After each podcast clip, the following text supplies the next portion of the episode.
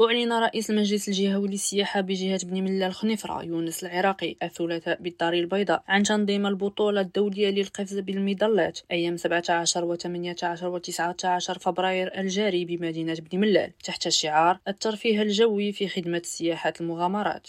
وأبرز السيد العراقي خلال ندوة صحفية خصصت لتسليط الضوء على هذه البطولة الدولية أن المجلس يراهن على هذه التظاهرة الرياضية لمساهمة في إبراز مؤهلات السياحة التي تزخر بها الجهة والغنى الطبيعي والثقافي اللذين تتمتع بهما المنطقة. صفاء أبو الهدى ريم راديو الدار البيضاء.